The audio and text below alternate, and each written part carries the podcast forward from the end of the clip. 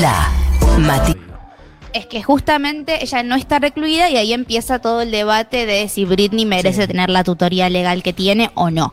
Vamos a rebobinar un poco Sí, y nos vamos favor. al año 2004. Bien. ¿sí? Que es el año en cuanto Britney empieza a caer en un pozo de líos y catástrofes públicas que duraron tres años, ¿sí? Ujú. Del 2004 al 2007, Britney Spears se casó dos veces, uno de sus casamientos duró 55 horas, luego se casó con Kevin Federline, que es el padre de sus hijos, y se divorció al poco tiempo y comenzó una batalla legal con Kevin Federline por la tenencia de estos niños. También fue la época donde había muchos paparazzi siguiéndola y si bien a Britney la siguen desde que tiene 16 años, estamos hablando de una cantidad de paparazzis. Todo esto es de una época previa a lo que son las redes sociales con, con la forma en que las usamos hoy en día, ¿no? Entonces estamos hablando de tabloides que todos los días publicaban cosas distintas de Britney Spears, Britney Spears yendo al baño, Britney Spears yendo a comprar una joguineta, Britney Spears haciendo cosas y además se empezó también a dar como una serie de sucesos que al ojo público hacían quedar que Britney en ese momento no estaba estable mentalmente. ¿Qué sucesos?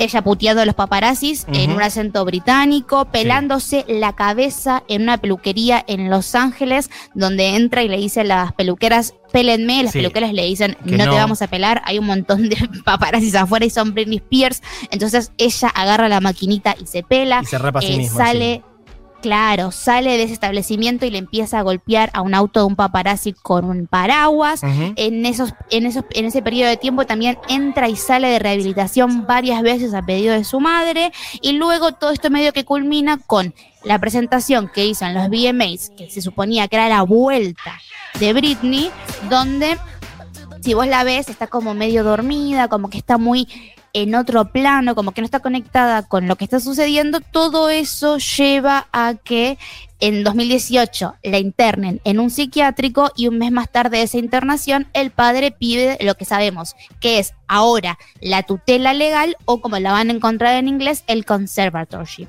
¿El ¿sí? what? Conservator. Ok. Se escribe conservatorship, que es conservatorship, que sería como la, la palabra original en inglés de lo que es una tutela legal. Bien. ¿Qué es? Así a grandes rasgos. Sí.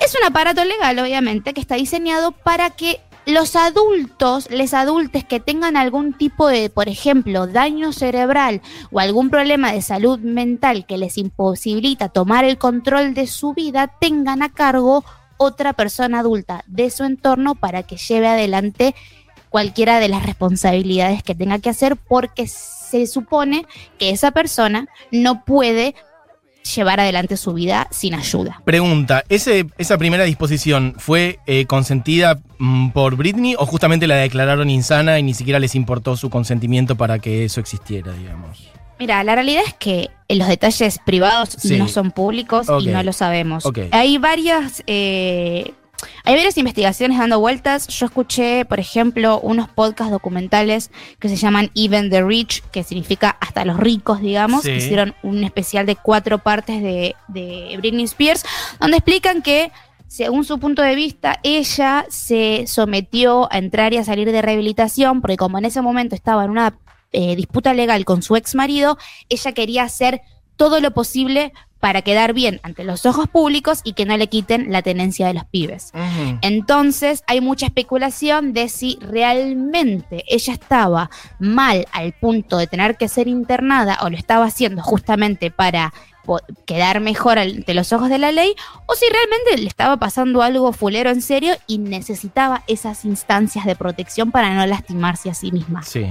No lo vamos a saber. No, La está realidad bien. también es que todo lo que es Free Britney eh, son especulaciones, porque la única vez que ella habló de su tutela legal fue en un documental que salió en el año 2008, que ella dijo que eh, su situación era peor. No, no, no estoy segura si es el año 2008, pero es un documental que se llama Britney for the Record, que ella dijo que, que su situación era peor que estar en la cárcel, porque por lo menos cuando estás en prisión, sabes que en algún momento vas a salir.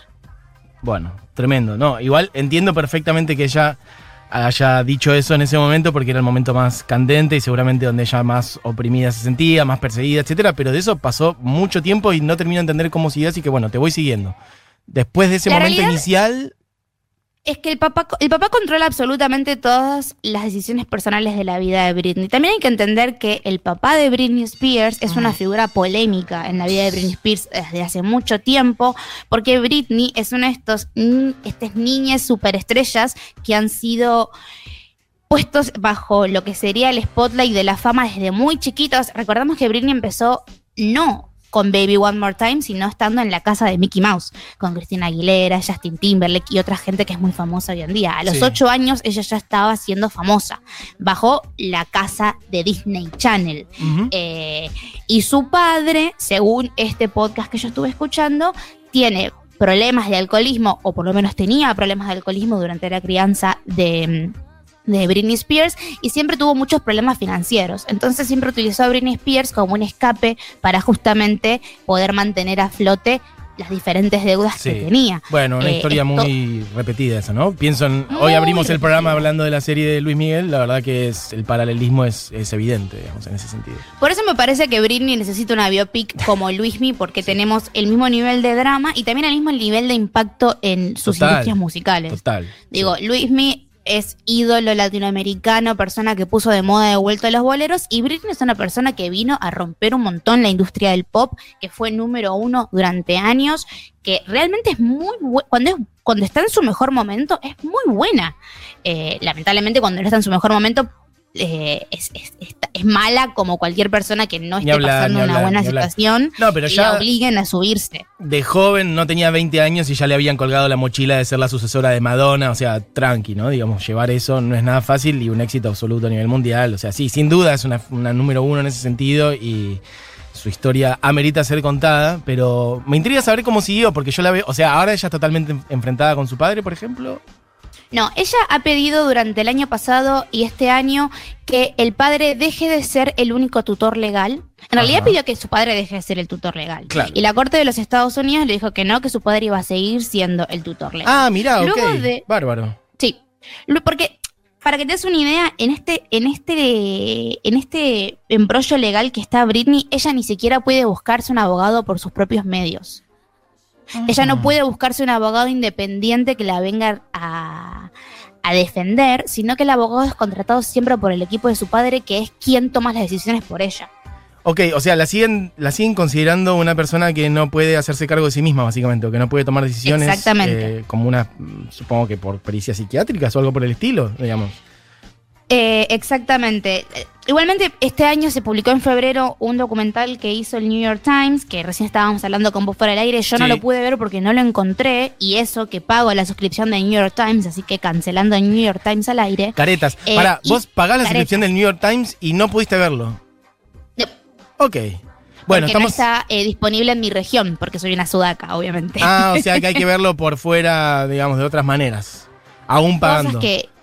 Sí, cosas que no sé. Realmente, igualmente, hay muchos. eh, hay muchas investigaciones hechas al caso. Pueden buscar en, por ejemplo, Vox Media, que es un medio que a mí me gusta mucho de los Estados Unidos, que se escribe B corta o X, donde hacen un paso a paso de todo lo que es la, el- la línea de tiempo de, de lo que pasó con Britney. También está este podcast que lo vuelvo a repetir, se llama Even the Rich, que habla en cuatro episodios desde el inicio de la carrera de Britney a los ocho años hasta el día de hoy. Y también tienen un podcast que se llama Britney's Gram, que es solamente de Britney Spears.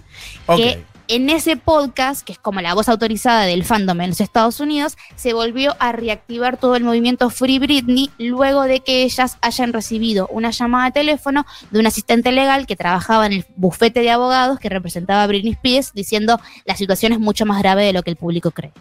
Ok, eso es lo que yo más percibo, porque entiendo que no hay muchas manifestaciones en estos últimos años de ella públicamente sobre el tema, pero eso también podría ser porque ella tiene una especie de bozal legal y no lo puede decir. Interpreto que viene por ahí.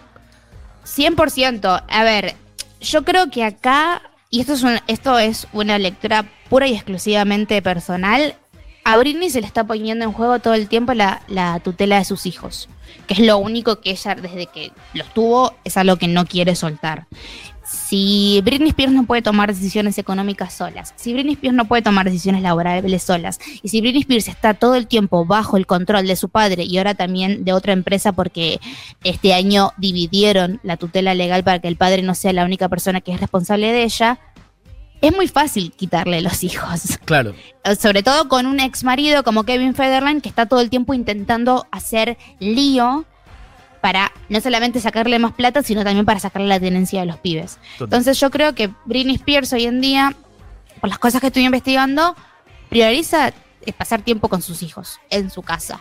Eh, lo, que, lo que es raro y lo que el, el- justamente el movimiento Free Britney eh, milita Ajá. es que si Britney Spears está tan mal, Sí. no podría ni siquiera hacer un show. Y Britney Spears, desde que está bajo la tutela legal de su padre, se fue de gira, sacó cuatro discos, tuvo una residencia en Las Vegas. Digo, claramente es una persona que no está mal. No, para nada. Es una persona que puede pararse todas las noches en un escenario a cantar y bailar y hacer un montón de cosas. Y lo está haciendo bien porque ya no es la Britney del 2008 que tuvo un breakdown y no pudo performar en lo que fueron los VMAs.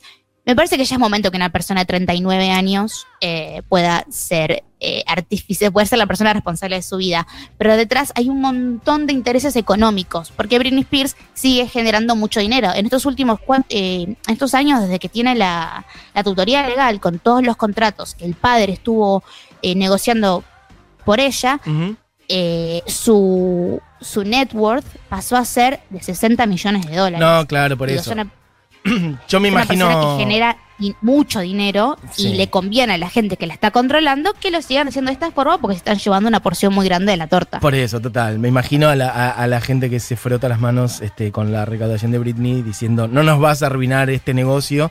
Eh, incluso medio mm, sin importarle mucho su propia entereza, ¿no? Digo, su propia vida, sino como no nos jodas el negocio, incluso en plan retroactivo. O sea, aún si ella no sigue sacando discos, lo que ella genera con, facturando con las cosas que ya hizo ad eternum es un montón de guita. En fin, eh, recomiendo entonces estos, estos, o recomendamos estos podcasts. Hay mucha gente que dice que se puede ver por distintos lugares. Obviamente estamos hablando de Framing Britney, el material este de New York Times que se puede ver en internet dando vueltas por ahí o en Stremio, etcétera. Bueno, mm, habrá que ver y ver cómo sigue esto. Ojalá que que esto se corte. Y de hecho, hace poco vi un video de ella, lo más campante, obviamente que duraba 10 segundos, pero que creo que se había vacunado y estaba diciendo que estaba buenísimo Sí. y que usen el barbijo, o sea que aguante. Le mandamos un beso Sí.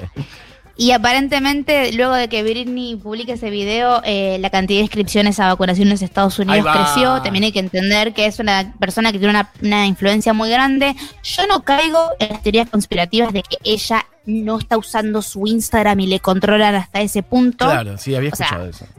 Si nos parece raro que Britney Spears suba los videos que suba, también, bueno, es Britney Spears, chicos. O sea, no, no, no va a ser exactamente como nosotros creemos que va a ser.